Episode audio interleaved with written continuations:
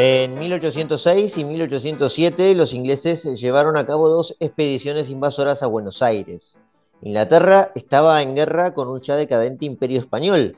Acababa de adueñarse de los mares tras la gloriosa victoria de Trafalgar y ahora apostaba fuerte por la dominación de América del Sur. Llegaron con ánimos de colonizar los territorios españoles del virreinato del Río de la Plata, ya que en aquel momento la corona británica necesitaba imperiosamente un mercado en América para vender sus excedentes de manufacturas. La Europa continental estaba dominada por la Francia de Napoleón Bonaparte, que le había cerrado el Canal de la Mancha a los ingleses. En ese contexto, los británicos se jugaron todo en la cuenca del Plata, uno de los lugares más tranquilos y desprotegidos de toda la América española.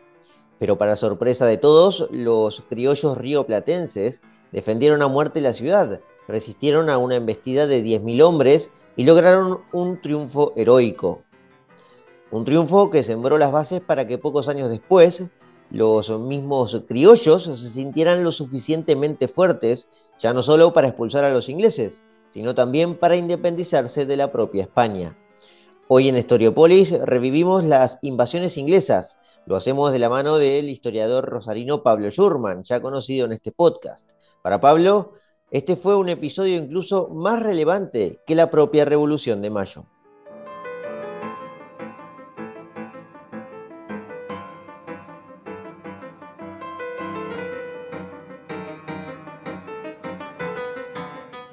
Hemos hecho ya dos capítulos con eh, Pablo sobre cuestiones virreinales, eh, cuando repasamos la institución del virreinato en general, especialmente lo que se hizo en América, y después hicimos otro hace unos un par de meses eh, sobre, también sobre los virreyes, pero del Río de la Plata, con su creación en el último cuarto del siglo, del siglo XVIII.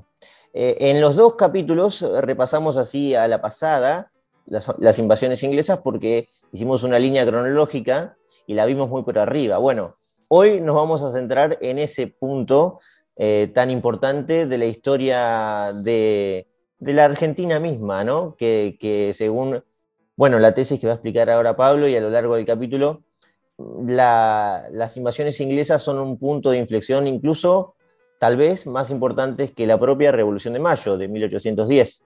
Así que el placer entonces de saludar nuevamente a Pablo aquí en este podcast. Eh, bueno, nuevamente. Pablo, ¿cómo te va? Hola Eliseo, el placer es mío, realmente gracias por la invitación este, y sí, eh, dispuesto a, charlar sobre este tema apasionante. Sí, sí, como siempre hacemos, eh, lo importante es contextualizar, ¿no? Lo, importante es poner eh, todas, las, todas las piezas en su lugar de lo que estaba ocurriendo en ese periodo, a grandes rasgos, para introducirnos, ¿no? Ya los detalles que Pablo los, va, los va a ir esgrimiendo. Pero a grandes rasgos, Pablo, podemos decir que eh, Inglaterra estaba en guerra con España, eh, eh, la hostilidad entre, entre ambas, ambos países, ambos reinos, ya llevaba tiempo, ¿no? Podemos retroceder al siglo XVI y España e Inglaterra tenían, bueno, disputas y, guerras propias. En este momento, a principios del siglo XX, la cuestión es otra. La guerra formal oficial había empezado con, con la Revolución Francesa, donde se mete España, eh, pero España se alía eh, rápidamente con Francia, con la Francia de Napoleón Bonaparte, que, empieza a crecer a fines del siglo XIX, en el Tratado de Basilea, en 1795. Entonces Francia y España van de la mano los siguientes años y el cambio de siglo los tiene de la mano. De la mano, pero mirándose de reojo, ¿no? Hay que tener en claro que, que era una cuestión de superioridad de Francia, básicamente y eh, Inglaterra, que le había declarado la guerra a Napoleón, a Francia, obviamente tiene como, como agregado, como pura lógica, a España de rival también. Hay una pequeña paz, eh, Pablo, entre 1802 y 1804, que es la paz de Amiens, y luego la guerra se reanuda en 1804 con un ataque inglés sin eh, previa declaración de guerra a una flota muy pequeña de barcos españoles en 1804, y lo que obliga a España a declararle la guerra nuevamente eh, a Inglaterra de forma oficial. ¿no? Ese fue un ataque bastante criticado por lo que he leído en esa época de lo que había hecho Inglaterra. De repente quiebra la paz porque no le gustaba cómo estaba el status quo. ¿no? Y ahí ya entramos en 1805, y la famosa guerra de Trafalgar y las victorias decisivas de Inglaterra en el mar, Pablo. La cuestión de eh, una expedición a la América del Sur, al Río de la Plata, ya estaba sembrándose, ya estaba charlándose, incluso con reuniones del propio primer ministro inglés. No era algo que de repente se volvió la guerra y los ingleses dijeron, bueno, vamos a, ver qué podemos hacer allí en esa región lejana. No, no, lo venían planeando hace rato, ¿no? Sí, eh, bueno, has, hecho una buena introducción, Eliseo. Eh, voy a permitirme sumar algún otro elemento para que, como vos bien decís, tengamos, comprendamos lo que pasó. Porque lo que va a pasar, empecemos por el coronario, digamos, por el epílogo, eh, va a haber dos invasiones inglesas al Río de la Plata. Digo al Río de la Plata porque en, ambas casos, en ambos casos primero van a tomar Montevideo y luego van a atacar Buenos Aires. 1806 la primera, 1807 eh, son, son expulsados, después nos vamos a detener en esta cuestión, eh, tras haber tomado la ciudad de Buenos Aires y estado eh, en el gobierno, llamémosle así, de la ciudad de Buenos Aires dos meses. 1807, una nueva expedición que es repelida, repelida la famosa defensa de Buenos Aires, por eso esas dos calles que nacen en la Plaza de Mayo, hacia un costado, la calle Reconquista, por 1806, y hacia el otro, hacia el sur, la calle Defensa.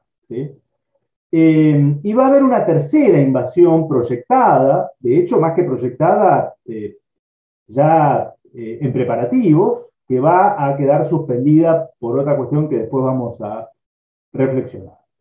esto habla, esto habla, Eliseo, de que las invasiones inglesas respondían a una política de Estado británica. O sea, cuando vos ya planificás una tercera invasión, que se supone que sería la definitiva, insisto, esta no se concretó, podemos decir que Inglaterra tenía un interés estratégico en tomar control del Río de la Plata. Esto es, lógica pura. ¿sí? Eh, y entonces uno tiene que indagar, bueno, ¿por qué? ¿No? ¿Por qué? Semejante armada desde Inglaterra al Río de la Plata, con miles de hombres, con decenas de barcos, no, hace falta ser muy listo para darse cuenta de que supone una inversión presupuestaria importantísima. Entonces tiene que haber un, un móvil que motive semejantes semejante empecinamiento británico, semejante obstinación británica por el río de la Plata. Primera observación, entonces. Segundo elemento. España, estamos ya en una época en la que el imperio español, Eliseo, es un fantasma. Esto, te guste o no te guste, eso es otra cuestión. Eso es otra cuestión. Pero era un, era un fantasma. La realidad es eso, es decir, es como que vos ves el, planiferio, el, mapa mundi, y estaba el color, ¿sí? desde México hasta el Cabo de Horno, exceptuando el Brasil, que coincidía con el de la península ibérica y el de Filipinas, ¿eh? si querés. El imperio español nominalmente existía, pero ya era una marioneta en manos de otras potencias europeas, vos las nombraste.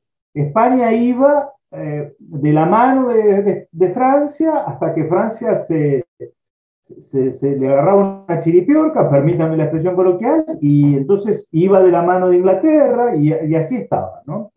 Esto va a terminar en, esa, en ese año fatídico, que está ahí nomás, al doblar la esquina, que es 1808. ¿no? La invasión a España, el cautiverio del rey, etcétera, etcétera. Bueno, eso es como en la guinda del postre, pero eso se fue cocinando durante décadas. Nos guste, no nos guste, esto es así. España ya no estaba, Eliseo, tampoco en condiciones de defender militarmente sus colonias del otro lado del Atlántico. Y hago acá una observación porque varios comentarios en, el programa que tengo, viste, Mate con historia, pero España no consideraba colonias a, a las posesiones americanas. Sí y no. Vamos a aclarar esto no nos consideraron colonias durante dos siglos, mientras en España gobernaba la Casa de Austria, o la Casa de los Habsburgos, si prefieren. Pero hacía un siglo, Eliseo, que en España ya no gobernaban los Austrias, ni los reyes católicos, ya no era aquella España del 1500. A partir de 1700 gobiernan los Borbones, que son una casa de origen francés. Y con los Borbones en el trono español viene, sí, la concepción metrópoli colonia. Es decir, ya desde el 1700, Madrid considera colonias y no provincias o reinos a sus posesiones del otro lado del Atlántico. Vamos a ir aclarando entonces, ¿sí? Pero no estaba en condiciones ya de de defender militarmente. Podía haber gestos y hazañas. 1741, la hazaña de Cartagena de India, ¿sí? protagonizada por ese vasco que era Blas de Leso, por supuesto, claro. Y podríamos mencionar otras más, pero ya han pasado 60 años de eso.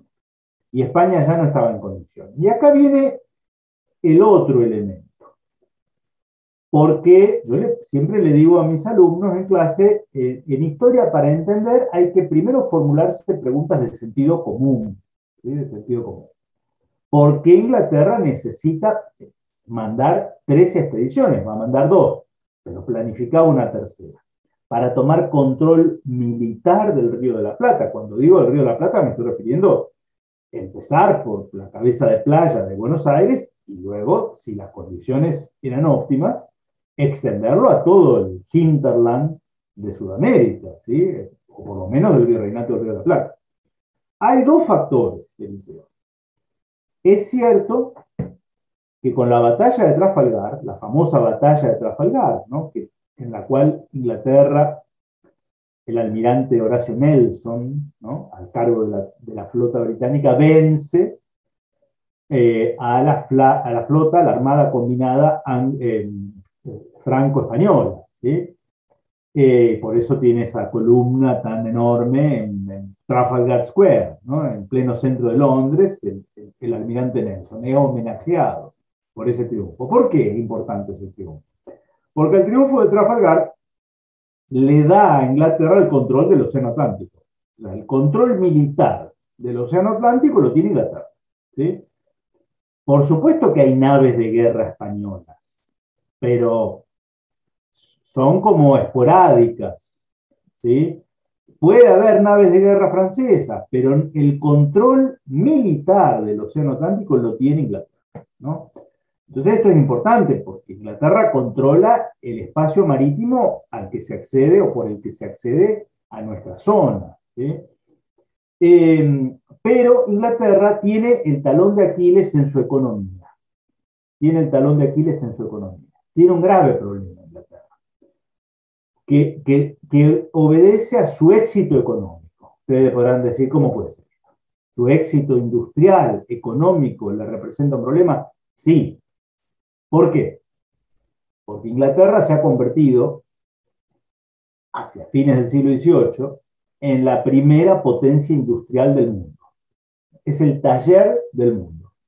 Es decir, las fábricas inglesas en Manchester, en Liverpool, en Londres, en fin, Birmingham, las principales ciudades británicas, se llenan de fábricas eh, que utilizan para la producción en serie, para la producción en serie, nos cuesta entender esto en esa época, pero claro, era el paso de la producción artesanal, que había predominado en Europa durante siglos, a la producción industrial. Esto supone un, un aumento en los stocks, en la cantidad de productos, fenomenal, fenomenal. Eh, eso le da un gran poder económico a Inglaterra, porque se convierte en la primera potencia industrial del mundo. Eh, pero ese éxito económico que viene a raíz de su proceso acelerado de industrialización depende de dos elementos fundamentales. De dos elementos fundamentales que están fuera de Inglaterra. Porque Inglaterra, si uno ve el mapa, Eliseo, es una isla pequeña, una isla que aparte carece, salvo el carbón, de riquezas naturales. Eh, entonces, Inglaterra dependía para el éxito de su producción industrial de dos factores que están fuera de, su territorio. Uno es ser provista de materia prima abundante. ser provistas sus fábricas de materia prima abundante, porque necesitan la lana para que en una fábrica textil se fabriquen frazadas. Estoy dando un ejemplo burdo, permítame, ¿no? Ellos tienen algunas ovejas, pero no tienen la cantidad de ovejas para producir la lana en cantidades como lo demanda la industria textil británica. Entonces, tienen que importar lana y lo hacen desde sus colonias. Por eso va a ser el desarrollo lanar en países como Australia, Sudáfrica, Nueva Zelanda, luego la India. igualmente, Pablo, la, compañía de las Indias estaba haciendo ese trabajo ya en la India, ¿no? Sin tener el dominio en la India, pero estaba haciendo ese trabajo y venía peleando por eso hacía un siglo, ¿no? Peleándose con Holanda, con, incluso con Francia. De hecho, el Cabo de, Nueva Esperanza eh, lo, captura unos años antes de las invasiones inglesas.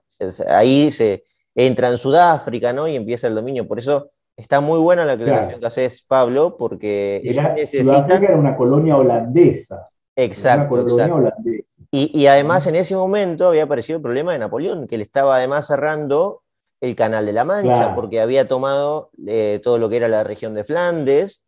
Entonces, claro, Inglaterra necesita nuevos territorios, para ponerlo en contexto con lo que estás aclarando, Pablo.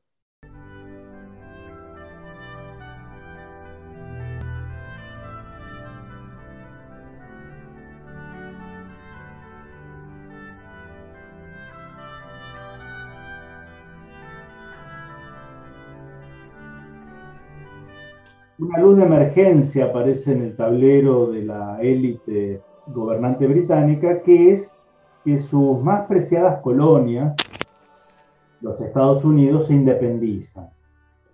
En 1776, esas colonias que estaban, eran las más cercanas a Inglaterra, porque en realidad estaban en el hemisferio norte, cruzando el Atlántico, eh, se independizan. Eh, y aparte continúa un estado de guerra virtual entre ambas naciones, por más que se firmen tratados de paz. Y esas colonias eran muy importantes en el proyecto económico británico, en el desarrollo industrial, porque no proveían de lana, pero proveían de algodón, los famosos estados sureños, ¿no? Las plantaciones de algodón, el sistema esclavista que, todos conocemos, ¿sí? Entonces, Inglaterra ahora tiene un problema porque ese suministro asegurado para su principal industria, que era la industria textil, la industria textil, Eliseo, era como decir hoy, no sé, la industria informática, ¿sí? la fábrica de celulares, de microchips, en fin, era como la tecnología de punta, era como el sumum del desarrollo industrial. Claro, puede conseguir otros proveedores, pero con una, con una, eh, elevación en los costos de los fletes, ¿no? Y por si esto fuera poco, esto ya preocupaba a Inglaterra, y es por eso acá en este momento, fines del siglo XVIII, cuando Inglaterra empieza a tomar nota de, aprovechar la debilidad de su archienemigo histórico, el Imperio Español. Inglaterra sabe perfectamente bien que España no está en condiciones de defender todo ese territorio, todo el territorio americano. Y por eso aparecen planes que, por supuesto, que después se van a hacer públicos, en ese momento no lo eran, ¿no? Eh, para, de tomar el control británico, ¿no? sobre al menos partes de América, la América española. Pero el tiro de gracia, la situación verdaderamente comprometedora que pone en juego la supervivencia misma de Inglaterra, es lo que vos mencionabas, la decisión de Napoleón Bonaparte, que ya era dueño de prácticamente toda Europa, le faltaba básicamente la península ibérica. España y Portugal, eh, sabiendo Napoleón, que era un tipo inteligente, que el talón de Aquiles británico no era ni su armada, ni su ejército, etcétera, sino que era su sistema económico, le va a cerrar las puertas a los mercados compradores de sus productos. ¿sí? Porque cuando vos tenés un sistema industrial, Eliseo, tenés que garantizar el suministro de materias primas abundantes y por tanto baratas. ¿sí? Pero después tenés un segundo desafío, colocar la producción en mercado. ¿No? Porque si no tenés compradores, es como un fabricante que no tiene mercado al cual venderle. ¿no? El mercado inglés era un mercado pequeño, ya estaba agotado, ya estaba, ya estaba lleno, repleto. Eh, Inglaterra dependía de otros mercados y esos otros mercados eran Europa, era toda Europa. Eh, por supuesto, con distintos criterios, ¿no? Pero vendían las frazadas hechas en una fábrica en Liverpool, se vendían en el centro de Alemania, en Italia, etcétera, etcétera. Bien, Napoleón dice no más productos británicos en Europa, ¿no? No más el famoso bloqueo continental. Y ahí es donde se da la famosa frase atribuida al entonces primer, primer ministro británico, William Pitt, ¿no? William Pitt, el, ministro, el primer ministro británico, la anécdota cuenta que es muy graciosa, pero es muy elocuente, ¿no? allí, en, imaginémonos en un, en un, gabinete con una gran mesa, los mapas, ¿no? Eh, dice que Pitt habría dicho cuando se entera de la oficialización de este bloqueo continental, que le manda una ordenanza enrollar el mapa de Europa, ¿no? enrollar el mapa de Europa y retirarlo y desplegar un mapa mundi, un planiferio.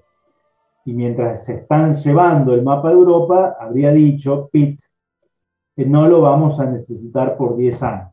El mapa de Europa, olvidémonos, porque de, Europa no, tenemos, no podemos meter la cuchara por 10 años. Dicho y hecho, hasta la batalla de Waterloo, Inglaterra no pudo hacer pie en Europa, hasta, o sea, hasta sacarse definitivamente de encima el peligro napoleónico. Eh, bien, ¿qué hacer? Bueno, allí es donde las miradas seguramente se dirigen a esos territorios inmensos, eh, ricos, en recursos. Y un dato que hoy nos cuesta creer esto o entender, Eliseo.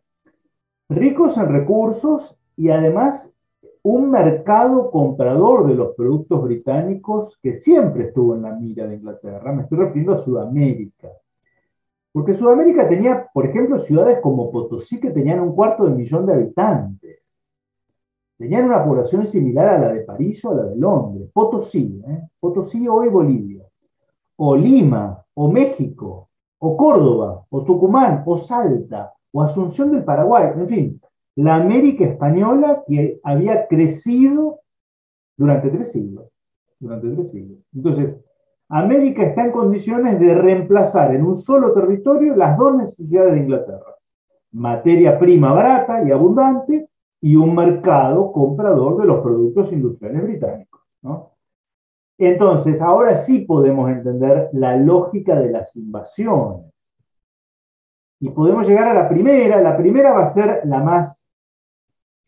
A ver, el, responsable era un marino, en un militar, eh, que va a llegar en barco, obviamente, William Carr Beresford, ¿no? el famoso William Carr Beresford, eh, que viene con una flota procedente de Ciudad del Cabo o Cabo de Buena Esperanza, vos lo mencionaste anteriormente. Es decir, había en Cabo de Buena Esperanza, en 1806, naves británicas. Porque como bien dijiste, Inglaterra ya había tomado el control de ese paso estratégico, ¿sí? es el final del continente africano, y es el paso obligado para quienes van desde Europa o iban desde Europa, bordeando el África hasta la India, o Indonesia, o Australia y Nueva Zelanda. Ok. Eh, estando Beresford en Ciudad del Cabo, le llegan informes de comerciantes británicos que, que habían estado en Buenos Aires, de lo que todos sabemos, de que Buenos Aires tenía una guarnición de 400 hombres esa era la custodia que le dedicaba la España de ese momento a la ciudad de Buenos Aires, es decir, a la boca del río de la Plata. O sea, inexistente. 400 veteranos, no, por más veteranos que fueren, no, eran incapaces de, resistir una invasión en serio. ¿no? Entonces Berefort toma la decisión, toma la decisión de cruzar el Atlántico y venir por Buenos Aires. Primero llega a Montevideo, si uno ve el mapa, lo primero que uno ve desde, el océano es Montevideo, toma Montevideo sin mayor problema, y al tiempo que consolida ese poder, desembarcan las, tropas británicas al sur de la ciudad de Buenos Aires, a la altura de Quilmes, ¿eh? a la altura de Quilmes, por allí. eh, a escasos 20 kilómetros, eh, se dice que la única resistencia que encuentran esas tropas de desembarco era una persistente sudestada, o sea, factores climáticos más que nada, que ciertamente sabemos que dificultan la navegación del estuario. Eh, habrá sido uno de esos típicos días de invierno, ¿no? Este, o de otoño, fines del otoño. era, era 25, 26 de junio, ¿no? De 1806, o sea, estamos, era invierno, sí. Exactamente, exactamente. Pero bueno, los ingleses no son muchas tropas, no son muchos hombres. ¿De, cuánto estamos hablando, Pablo? ¿De cuántos hombres? Soldados. 1500 soldados. Eh, claro, la guarnición que salió a hacerle frente fue desbandada con unos pocos tiros. Esto fue el hecho real, ¿no? Eh, Buenos Aires tenía unos 40.000 habitantes, 45.000 habitantes.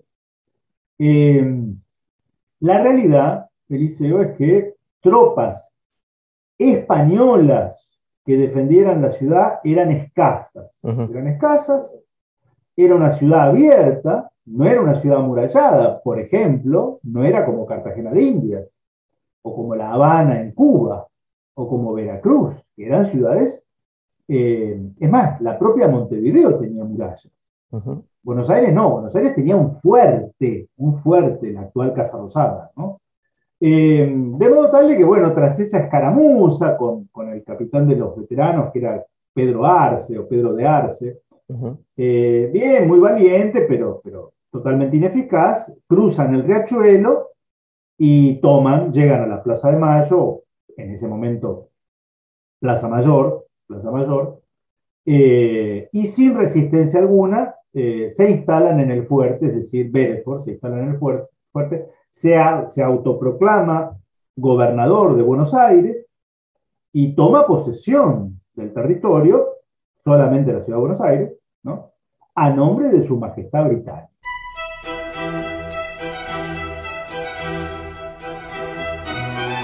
Eh, la, capital del virreinato del Río de la Plata es tomada eh, para julio de 1806. Es tomada, completamente tomada. ¿Dónde está el virrey, Pablo? ¿Dónde está el virrey que tenía sede en la capital del virreinato? Eh, llegamos a nuestro querido Rafael de Sobremonte. Los porteños no lo quieren, no lo quieren. Los cordobeses lo adoran. Vos vas a Córdoba y está la casa del virrey, del virrey de Sobremonte, se refiere, ¿no? Eh, o, después habrá sido ocupada quizá a lo mejor transitoriamente también por Liniers, eh, que va a ser virrey, bueno, ya, llegaremos. Sobremonte era un, era un funcionario era un funcionario de carrera, lo hemos hablado cuando hicimos los anteriores, las anteriores entrevistas, Hizo, hizo las cosas en regla, o sea, vio la, regla, el reglamento y hizo lo que tenía que hacer. Se llevó el, botín, que, los ingleses iban, iban a por el botín, ¿no? Obviamente, eso es claro también. Además de, ganar la conquista de esos territorios, se iban a llevar el botín. Eh, el reglamento decía que en caso de invasión extranjera, el virrey, máxima autoridad del virreinato, debía abandonar la capital, que en este caso era un puerto y por tanto vulnerable a un ataque, e internarse en el, en el territorio virreinal para hacerse fuerte en algún lugar del interior. Él elige Córdoba, ¿no? Él elige Córdoba eh, se instala en Córdoba y allí empieza a reclutar tropas para volver y retomar Buenos Aires. Lógico. Eh, también, por supuesto, como vos bien decís, justo era la época en la que se ve que llegaba toda la recaudación impositiva, era, éramos una colonia, finalmente había que pagar tributos que iban a Madrid, ¿no? Y lo de Potosí, eh, claramente. Exactamente, porque nosotros, Buenos Aires tenía jurisdicción sobre lo que era el Alto Perú, hoy Bolivia. Claro, claro. Em, ahí se filtra, se filtra la noticia de que, porque claro, trasladar el tesoro, te imaginarás, eran varios cofres, no era algo sencillo, no, era algo sencillo, se habrá intentado algún ocultamiento, en, claro, lo que rodeaba, saliendo de Buenos Aires, imaginémonos la, la ciudad entonces de 45.000 habitantes, vos te ibas a cualquier paraje totalmente desconocido para, un, para alguien que no fuera lugareño, la cuestión es que los ingleses tienen el dato, mandan una partida y logran interceptar el tesoro a la altura de Luján. ¿eh? A la altura de Luján interceptan los cofres y por supuesto lo primero que hace Bereford es subir los cofres, el botín de guerra, eh, a un barco y despacharlo a Londres. Y listo, chao. Obvio, pero eh, nosotros, a mí me, da un poco de risa cómo a veces algunos hablan por desconocimiento pensando que los ingleses son siempre caballeros tomando el té a las 5 de la tarde. Pueden serlo, pero Ahora, otra cara que es visible. Vos, vos, recién decías, Pablo, que los ingleses entraron por las calles de la Plaza de Mayo, que era la Plaza Mayor, y no hubo resistencia armada, pero tampoco civil los primeros días, ¿no? Eso fue ocurriendo después, pero al principio eh, no, no, fue tan mal recibida, ¿no? no es que fue en ese momento cuando se le arroja agua hirviendo a los ingleses, ¿no? Esto va a ser en el año siguiente. Entonces, ¿qué, pasó? Si en el fondo, en el fondo eran, invasores claros, ¿no? Sí, una gran sorpresa, pero acá también es muy interesante tu pregunta, Eliseo, porque en los próximos días y semanas, el cambio de, autoridades, la bandera británica ondeando en la fortaleza de Buenos Aires, en la Casa Rosada, diríamos hoy, va a empezar a, a permitir que afloren a la superficie dos Argentinas. Y yo digo dos Argentinas porque no éramos ya la Argentina independiente, pero acá están claramente en germen esas dos Argentinas en conflicto durante el próximo, durante el, resto del siglo XIX, si se quiere, ¿no? Porque eh, el dato de dónde estaba el tesoro se lo pasan, se lo pasan un par de criollos, ¿eh? a no confundirse. Eh, es decir, hay colaboracionistas con el invasor.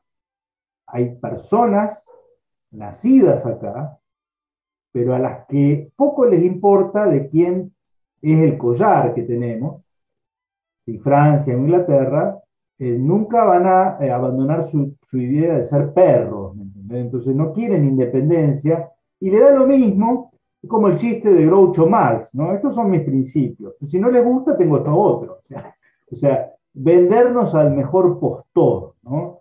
Em, entonces empieza, primero hay sorpresa, primero hay clara sorpresa, sobre todo en los elementos populares que quizás no estaban al tanto de que se venía una invasión y en pocos días se instala un tipo que aparte gobierna en nombre de Inglaterra. Ojo, en el imaginario colectivo de esos criollos, Inglaterra era nuestro archienemigo. Totalmente. también hay que tener Totalmente, sí, sí, sí. Eh, y además, bueno, lo que vos decías, Pablo, ¿no? Eh, la, jura obligatoria al nuevo rey, a eh, Jorge III. Ahora estamos hablando de una colonia británica en toda regla. Si teníamos dudas antes de que de si era colonia o no, Acá esto es una colonia y, como bien vos decís, la bandera y, bueno, y, la jura, ¿no? Ya no es más Carlos IV o los Borbones, no, no, ahora es eh, el reino de Inglaterra.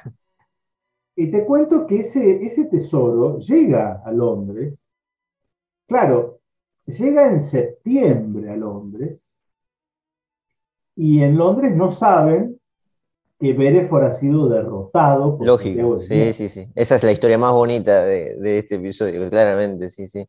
Pero ese tesoro, Eliseo, es recibido con toda la pompa, es puesto en un carruaje y es paseado por las calles de Londres en un carruaje tirado por 12 caballos. Es decir, el, tirar eh, de 12, 12, caballos es algo reservado a la realeza, ¿sí? a la realeza. Eh, y es depositado con toda solemnidad en, los, eh, en las bóvedas del Banco de Inglaterra. El Banco de Inglaterra que aún está ahí en la City de Londres. ¿no? Inglaterra nunca devolvió ese tesoro, ¿eh? nunca devolvió ese tesoro. menciona aparte. claro, cuando llega a Inglaterra esta noticia, llega al mismo tiempo el pedido de Bereford, porque manda el tesoro y dice, da, cuenta de la toma de la capital, de que se ha instalado, de que ha tomado posesión a nombre de su majestad británica y pide refuerzos. Para, porque claro, dice, yo vine con 1500, pero necesito más hombres. Y es lo que se empieza a preparar en, Inglaterra, que va a venir una flota ya con 10.000 hombres, con hombres, al mando de John Whitelock al mando de John White, pero van a llegar recién en julio de 1807.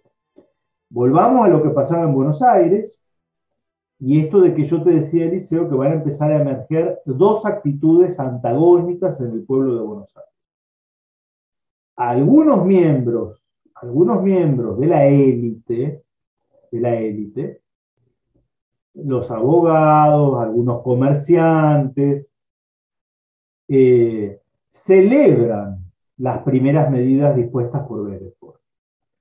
lo primero que decreta Beresford, lo primero que decreta Beresford es la libertad de comercio, que era lo que estaba prohibido para proteger la economía española, de la metrópoli y de las colonias, que no podían ingresar impunemente, o al menos de modo alegre, esos productos industriales británicos. Por eso el mercado sudamericano no era un mercado británico, Existía el contrabando, claro, sí, existía el contrabando y en Buenos Aires en particular, ¿no?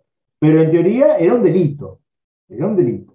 Bueno, lo primero que hace Beresford es decir que eso que antes era un delito, ahora era legal. Introducir productos ingleses antes era un delito, con Beresford pasa a ser algo legal. La pregunta que yo siempre hago a mis alumnos, y en este caso a nuestros oyentes, ¿cómo habrán recibido esta medida del nuevo gobernante que había hecho de Buenos Aires una colonia británica los viejos contrabandistas del puerto? Y alborozados, saltaban en una pata, Eliseo, porque de ser delincuentes con plata, tenían mucha plata, ¿eh? los contrabandistas, pero eran delincuentes, no podían blanquear su fortuna no podían socialmente exhibir ni dar cuenta de dónde tenían tanto poder económico, porque eran contrabandistas. Y de un plumazo, Bereford los instituye en importadores. ¿eh? Suena más lindo, ¿no? Suena más lindo. Pueden abrir un comercio en calle Florida y dedicarse a la importación de productos de, eh, del exterior, básicamente productos británicos. Entonces, ¿Cómo van, a, ¿Cómo van a actuar los contrabandistas? Los contrabandistas están chochos con Beresford. Están chochos, están contentísimos porque al fin vino alguien con quien pueden blanquear su fortuna mala vida, su fortuna mala vida durante décadas.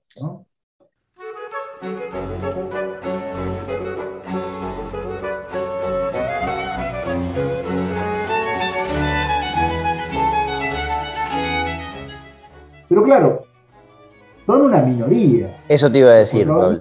A, la luz de los hechos, eran una minoría, claramente. Pero bueno, una minoría poderosa. Y ahí se empieza a gestar, yo para ir abreviando, pero, para entender este fenómeno, eh, claro, las tropas británicas se instalan en Buenos Aires y lo que sucede lo que sucede siempre. Eh, se dan algunos casos de abusos, de prepotencia, eh, en fin, quizá algún delito un poco más grave contra algunas mujeres. Eh, hay un episodio que relatan muchos autores, que en una posada, en una posada, eh, algunos hombres criollos van ahí a tomarse unos vinos, una, grapa, una cerveza, no sé, y la que los, les escupe varias verdades en la cara es la posadera, la moza, ¿sí? La moza, que se ve que era una mujer de Buenos Aires, una porteña con lo que había que tener, en el momento que les está llevando el pedido y les está sirviendo, eh, bueno, les, dice algo así como, bueno, a ver si se dejan de hablar y se ponen las pilas, chicos. ¿Cuándo, qué, ¿Qué vamos a hacer acá? Al final, como diciendo, vinieron y nos tomaron como si fuéramos un jardín de infantes no fuimos capaces de tirar dos tiros. ¿Tan poca dignidad tienen ustedes? ¿Qué esperan? ¿Que lo haga yo como mujer? Algo así, les dijo, ¿no? eso se ve que trascendió, porque es como si esa escena se da en un restaurante, por decirte, ¿no? Y eso denota que había un pueblo, un pueblo bajo, un pueblo llano, los habitantes criollos de los arrabales de Buenos Aires, eh, los herreros, los quinteros, los que trabajaban en, los mataderos de, ganado, en fin, el, pueblo, ¿no? El laburante, si me permiten la expresión, el laburante, que no eran esa élite que tenían sus casas alrededor de la Plaza de Mayo en ese momento, ¿no? Vivían a, 40, 50 cuadras, en las afueras, en los arrabales, ¿no? Eh, bueno, no están conformes, claramente, no están conformes, ¿no? Y, el, y acá es donde surge, que es, bueno, es providencial para algunos, yo, yo, estoy en esa idea, ¿no? Soy una persona creyente, creo que hay veces hay, surgen elementos, por ejemplo, los valores religiosos, que son catalizadores, son son los que permiten condensar en un episodio, en un capítulo, en una persona, algo que está flotando en el ambiente. Y acá aparece en escena don Santiago de Liniers. Santiago de Liniers era francés, hacía años que estaba en Buenos Aires. Era uno de esos franceses emigrados de Francia, Eliseo, porque era de cuna aristocrática, no era de la nobleza, pero era de cuna aristocrática, de la baja aristocracia francesa, diríamos que era poseedor de ciertas tierras. Entonces, claro, el proceso revolucionario en Francia, ¿sí? 1789, pero sobre todo luego de que es ejecutado el rey Luis, Luis XVI, aparecen los jacobinos, la parte del terror, ¿no? La revolución francesa se radicaliza y sobre todo se vuelve atea, ¿eh? se vuelve profundamente anticatólica en Francia. Eh, muchos franceses emigran, se van. Por eso aparece Santiago Liniers, que ya está hace años en Buenos Aires. Eh, y según cuentan las historias, bueno, él mismo lo va a decir, ¿no? Él mismo lo va a decir. Era un católico muy devoto, él era muy devoto. Eh, y un día va a, entra a la iglesia, a la iglesia de Santo Domingo. La iglesia de Santo Domingo es la que está allí en Defensa y Belgrano en cuyo atrio está el mausoleo de Manuel Belgrano. La, orden es la orden de los dominicos, o los predicadores, si quieren.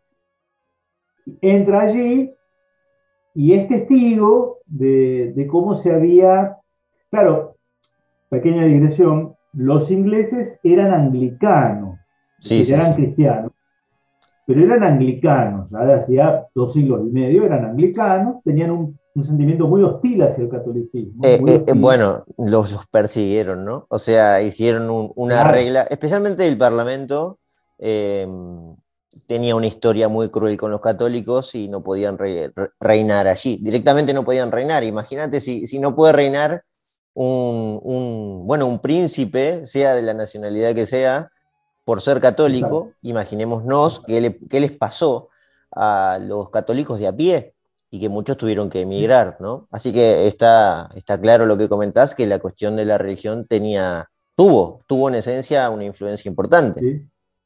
Y se ve que aún tiene, porque esa prohibición de que el rey de Inglaterra continúa. continúa, está vigente. Sí, sí, en teoría, el rey de Inglaterra puede ser budista, maometano, ateo, por supuesto, y puede ser rey, pero lo único que no puede, al día de hoy, ¿eh? al día de hoy, 2022, es ser católico. ¿eh? automáticamente su conversión al catolicismo supone que queda excluido en la línea sucesoria. Esto pasa hoy en Inglaterra, digo, para que algunos... Claro, y, es lógico por eso pensar que en ese momento esta cuestión estaba muy presente, a pesar de que no se vio inmediatamente, eh, pasó unos días y se notó mucho esto, ¿no? Claramente no se aceptaba una, una invasión protestante en este caso. Ha sido testigo de quizá de algún acto de profanación religiosa, no está muy claro eso.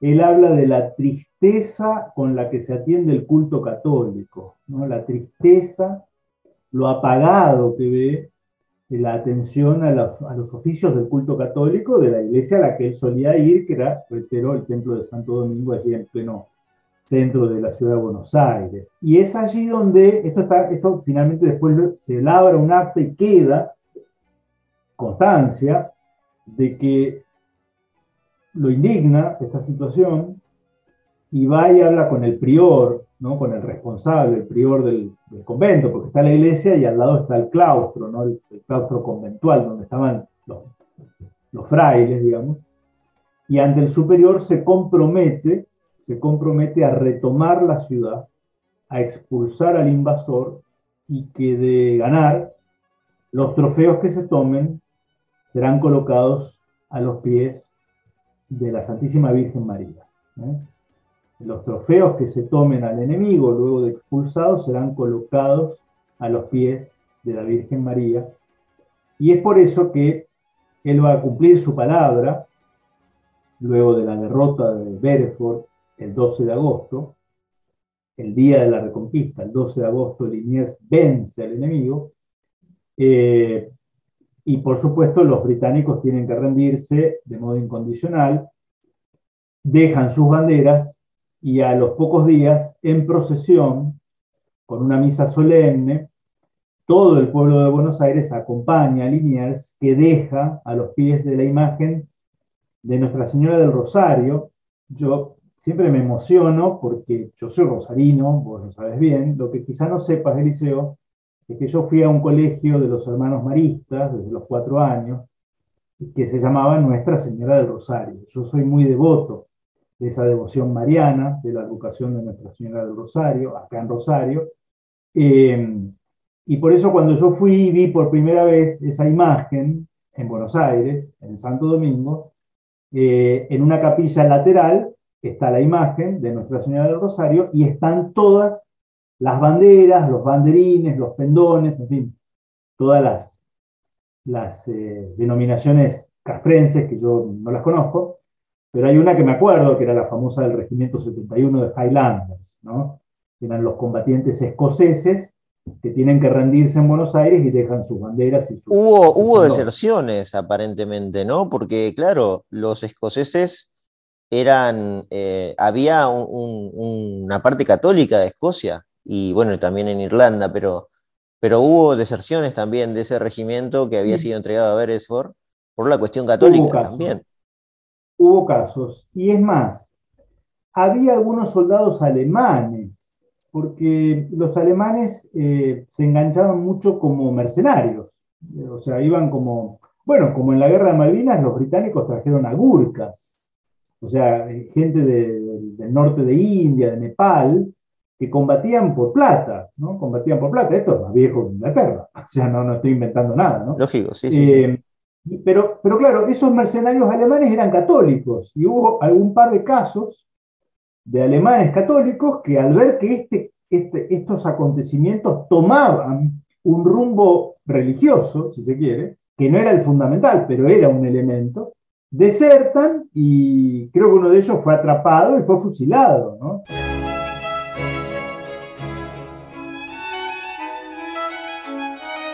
La cuestión es que eh, los ingleses son expulsados, Bedford después es, encarcelado, pero se escapa, ¿correcto, Pablo? Exacto. Y eh, mm, bueno, y ahí viene la, no solo la devoción que entregó Liniers, ahora es de vuelta por parte del pueblo, ¿no? Es nombrado virrey eh, por los propios criollos, en, lo que ya es la victoria, pero al mismo tiempo la preparación para una nueva invasión, Pablo, porque enseguida se replantea el problema de bueno, acá faltan fuerzas, vamos a entrenarlas y vamos a crear las milicias porteñas. Eh, esa es la, el aprendizaje que toman enseguida Liniers eh, con muchos otros, ¿no? Ahí está Pueyrredón, Álzaga, no vamos a nombrar a todos, pero son algunos. Y se prepara todo para 1807, año siguiente, porque hay una nueva invasión y que tiene eh, muchos más hombres, Pablo. Tiene cerca de 7.000 hombres. Son 10.000. Son 10.000 los vienen en 1807 comandados por John Whitelock. Y acá sí conviene tener presente esto, son 10.000 soldados. Eh, dijimos que Buenos Aires tenía 45.000 habitantes. O sea, es como si hoy, yo siempre le digo a mis alumnos, es como si mañana vemos la flota china en el estuario y que desembarcan eh, dos millones de soldados. ¿Qué hacemos nosotros? Porque hay que, medir la escala del liceo, hay que tener en cuenta esto. Es cierto, es cierto. Por suerte, Liniers es un tipo, es un hábil militar, es un gran organizador de recursos humanos, y en esos meses que tiene va a tomar disposiciones muy inteligentes, la formación de las milicias, va a haber distintos cuerpos, de acuerdo a su, los nombres que dependían del origen de, de su origen, ¿no? Los patricios, obviamente, los naturales de Buenos Aires, ¿no? Los naturales de Buenos Aires. Pero van a estar los arribeños, por ejemplo. Los arribeños son esos contingentes de voluntarios que vienen de las provincias de arriba, de ahí arribeños, ¿no? Entonces ahí va a haber puntanos, va a haber cordobeses, va a haber correntinos, va a haber santafesinos, ¿no? Eh, la defensa de Buenos Aires en 1807, Liceo, va a ser protagonizada no solo por los porteños, por supuesto, claro, son los dueños de casa, pero va a estar Güemes combatiendo. Lógico, lógico, totalmente. Sí, sí, sí, Porque era la capital de todo el virreinato y todo el virreinato se va a movilizar para defender. Eh, y a pesar de la superioridad numérica, la superioridad, va a haber bastante equilibrio de fuerzas, estos 10.000 hombres británicos y otros 10.000 criollos, eh, va a triunfar la estrategia de defensa de un tipo como Liniers eh, y también un error garrafal de Whitelock, por eso va a ser sometido a una corte marcial y va a ser condenado, va a ser degradado militarmente. Los británicos en esto no, no perdonan. O sea, el que tenía que tomar esa joya sudamericana no lo logró, bueno, no va a pagar con su vida, pero se va a convertir en un paria en la sociedad británica. O sea, de haber podido aspirar a un título nobiliario, el pobre Whitelock, bueno, habrá muerto de pobre y olvidado en el medio de la Inglaterra más indiferente. Eran las reglas de juego del momento, ¿no? Eh, y el error fue pretender ingresar por ese damero, por ese cuadriculado que son las calles del centro de Buenos Aires, dividiendo sus fuerzas eh, pretendiendo tomar control de la zona de retiro, eh, otras columnas que se van a dirigir desde el este hacia, perdón, desde el oeste hacia la Plaza de Mayo hoy, y otras que avanzaban desde la zona de San Telmo, y no contaban, Eliseo, con algo que realmente los debe haber sorprendido mucho. Porque se va a convertir en un combate casa por casa, calle por calle, y la población civil hay que entender esto. Las familias tenían a sus hijos, a sus esposos, con el uniforme defendiendo la boca calle, digamos, ¿no? Para que no avanzara el invasor. Pero sus hijas y su esposa y algunos esclavos, seguramente, en las azoteas, cuando se veía el enemigo, le tiraban lo que tenían a mano. Era un pueblo en armas, un pueblo en armas y eso es inexpugnable. Es inexpugnable. Es como Stalingrado, ¿sí? Uno se imagina en el sitio de Stalingrado, el famoso sitio, o Leningrado, ¿sí? Bueno, había un pueblo en armas. Si no te puedo tirar con un fusil, te tiro agua hirviendo, adoquines, lo que tengo más. Y se venció. La paliza propinada al ejército británico el 5 de julio de 1807 en las calles de Buenos Aires es algo que Inglaterra vivió como una humillación histórica que no vivió en ningún otro momento de su historia. Eso hay que tenerlo en claro. Es más, ellos lo tienen en claro y no lo olvidan. Lo que lo olvidamos somos nosotros.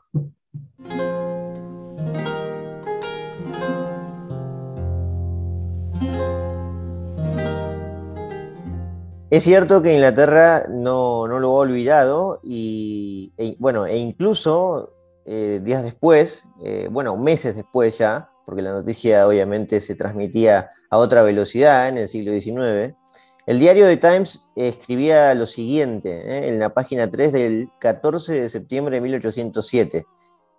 Es un textual muy conocido, pero lo vamos a leer para ponerlo en contexto. El ataque sobre Buenos Aires ha fracasado y hace ya tiempo que no queda un solo soldado británico en la parte española de Sudamérica. Los detalles de este desastre, quizás el más grande que ha sufrido este país desde la guerra revolucionaria, fueron publicados ayer en un número extraordinario. El ataque, de acuerdo al plan preestablecido, se llevó a cabo el 5 de julio y los resultados fueron previsibles. las columnas se encontraron con una resistencia decidida. En cada calle, desde cada casa, la oposición fue tan resuelta y gallarda como se han dado pocos casos en la historia. La consecuencia fue que el plan de operaciones se terminó frustrando por completo. De esa forma explicaban los medios a Inglaterra, a la población inglesa, el fracaso que había ocurrido en Buenos Aires, poniéndolo casi, casi eh, al mismo nivel de la pérdida de las 13 colonias británicas. Así que eh, eh, está bien aclarar, como lo hizo Pablo recién, la magnitud de este hecho, ¿no? Pero bueno, la cosa no quedó allí, la historia siguió. Claro, pero va a tomar otro rumbo, ¿sí? Porque es como que, vos fíjate, decíamos al comienzo que para Inglaterra era estratégico el control del Río de la Plata. Por lo, sobre, todo, sobre todo a partir de esta, este estrangulamiento para la producción industrial británica que significaba el bloqueo continental decretado por Napoleón Bonaparte, ¿no? Entonces, luego de haber leído ese editorial del Times en Londres, eh, seguramente el gobierno se puso en marcha para organizar la tercera invasión. Esto es un dato quizá menos conocido entre nosotros. Esa tercera invasión no fue un proyecto que se discutió una noche entre copas de brandy. No, no, no, no. Se, implementó y se puso, eh, se organizó. La flota se empezó a, preparar en un puerto irlandés, el puerto de Cork. No, eh, no olvidemos que Irlanda era ya desde hacía décadas una, una colonia inglesa, Todo, toda la isla, toda la isla de Irlanda. Entonces, eh, en Cork se, se, prepara la flota que va a venir con 20.000 hombres y que Inglaterra ya no quiere no puede ya jugar a perdedor y le encomienda esa, esa toma de Buenos Aires a su militar más prestigioso. Al más prestigioso militar, Inglaterra le va a dar esa tarea, la de venir y de tomar definitivamente Buenos Aires. Estoy hablando de Arthur Wellesley. Arthur Wellesley, más conocido como el Duque de Wellington. Mm, este hombre, que no va a venir a Buenos Aires, va a ser el militar encargado de derrotar a Napoleón Bonaparte en Waterloo. Es, junto con Horacio Nelson, el duque de Wellington y Horacio Nelson, son los únicos dos ingleses no pertenecientes a la realeza eh, que recibieron el homenaje de ser enterrados en la cripta de la Catedral de San Pablo, en Londres. Están allí enterrados en la cripta de la Catedral de San Pablo. Quiero decir que este era, este era como Maradona, Gardel, Perón y Evita juntos. ¿Sí? ¿Se entiende? a él le encargan, bueno, a ver, vos vas a poner orden allá, porque parece ser que ahí hay un pueblo que no está dispuesto a reconocer nuestra supremacía. Y esto es incomprensible. Semejante desplante para la Inglaterra de comienzo del siglo XIX era un hecho, era una afrenta, era una afrenta. Eh, lo que sucede, lo que sucede, Eliseo, es que esa flota va a tener otro destino, prioritario, porque se desencadenan los sucesos de 1808. ¿Qué son los sucesos de 1808? Volvemos a España.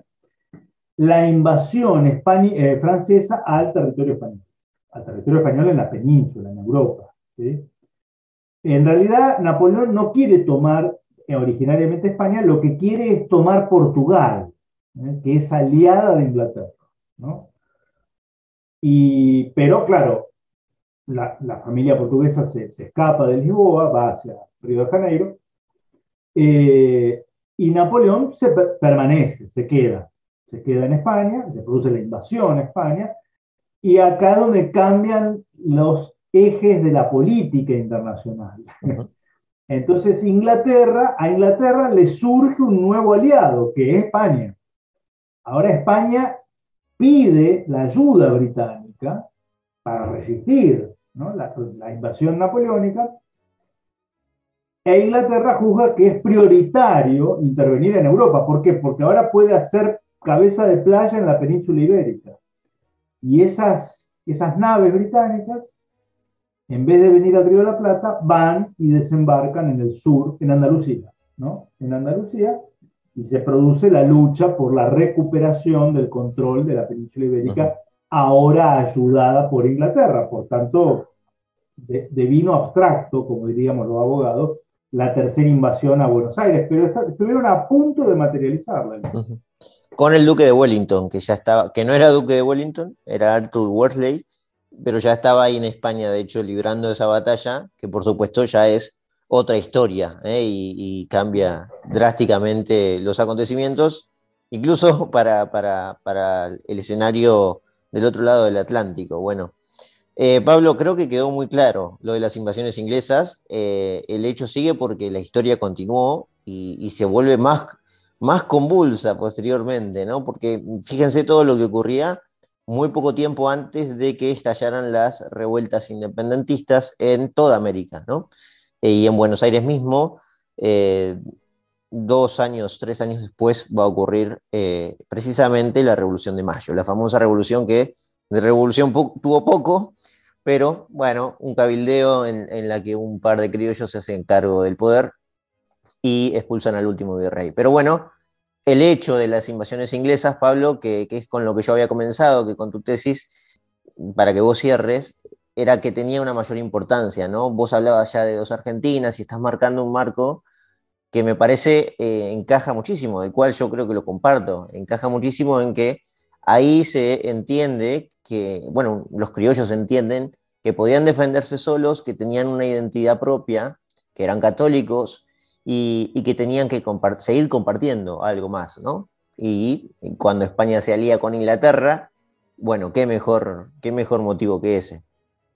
Eh, las consecuencias van a ser eh, obvias, es decir, terribles, ¿no? Eh, un pueblo como el de Buenos Aires que de alguna manera le impone a la corona a su propio virrey, porque lo nombran a Liniers. Y el rey no tiene más, más, más remedio que aceptar esos hechos consumados, ¿no? Esos hechos consumados. Lo segundo, lo que vos bien dijiste. yo lamento en esto disentir con algunos hispanistas eh, esto fue posible por la entrega y el arrojo y la sangre de los criollos, que se reconocían herederos de España, nadie pone en duda eso, pero no eran peninsulares los que pusieron el pecho a las balas acá. Eran criollos, éramos nosotros, no, era, no era España, la España metropolitana ya no podía defender más nada, nos guste o no, esa es otra cuestión. Eh, y a mí me da mucha pena cuando al rememorar estos hechos, Eliseo, no falta alguno que dice, eh, qué error que cometimos, nos hubiera convenido ser colonia inglesa, hoy seríamos Sabía que no podía obviar ese tema. hay una cierta candidez, hay una, hay una, ignorancia absoluta de cómo, de cómo actúa Inglaterra con sus colonias, hay una ignorancia absoluta. Primero hay una cuestión de indignidad, Eliseo yo lo veo una, una posición indigna, porque es como que alguien diga, pucha, qué mal que me tocó esta familia, ¿no? Mirá si hubiera nacido en otra familia. Y flaco, es tu familia. Son te, iba, a decir lo mismo. Te iba a decir lo mismo. No los podés repudiar. En todo caso, sea algo mejor para, para que tus ancestros vean en vos alguien por quien sentirse orgulloso. Eso es más costoso, claro. Y acá, miren, algunos se creen que podríamos haber sido Australia. No sé, pero el imperio británico también tenía colonias como Birmania, Bangladesh, Ceilán, Kenia, Botswana. Eh, hoy hay una colonia en Centroamérica que se llama Belice. Podríamos haber sido Belice o no. Total. La gente o la India o, o Irlanda, o sea, vos mencionaste a la pasada lo de la colonia irlandesa, y a muchos no le debe gustar eso, pero Irlanda sufrió como nunca antes del siglo XIX. Irlanda fue hambruna tras hambruna, masacre tras masacre. Irlanda estoy diciendo, ¿eh? no estoy diciendo la India, porque la India también tuvo sus hambrunas después, pero estoy diciendo de Irlanda. Y que bien, me, pareció bien, eh, no lo había pensado yo de ese aspecto, pero el adjetivo de colonia creo que también le, queda bien durante el siglo XIX. Pero bueno, Pablo, se entiende perfecto. Y bueno, eh, te dejo cerrar a vos. Bueno, eh, gracias Eliseo, gracias por generar este espacio. Eh, mirá, lo que yo vengo percibiendo es que hay un interés creciente en muchos jóvenes. Sucede a mí, lo veo no te digo a diario, pero eh, y, que, que, cuando conocen esto, al, que, no, no, lo enseñan en los colegios, en gran proporción, salvo alguna excepción aislada, eh, miran con otros ojos la historia nacional. ¿no? Y se dan cuenta que el sentimiento patriótico es algo más que incluye, pero que excede la pasión futbolera o cierta nostalgia por algún plato típico. Cuando ha habido sangre derramada por quienes nos precedieron en la vida, por nosotros, eso es para nosotros un compromiso de honor. Sé que es una palabra que en plena posmodernidad cotiza a la baja, no importa. Si son valores, son valores hoy, dentro de dos siglos y por siempre. Nosotros que creemos en el valor de esos valores, eh, tenemos que seguir dando pelea, en este caso, difundiendo, divulgando y contagiando nuestra pasión. Eh, yo, encantado de la vida. Sí, yo igualmente, por supuesto, y, probablemente hagamos alguna otra, otra pieza en algún otro momento. Pablo, muchas gracias, como siempre. Con todo gusto, encantado Eliseo, el agradecido soy yo y a tus órdenes para cualquier otra oportunidad.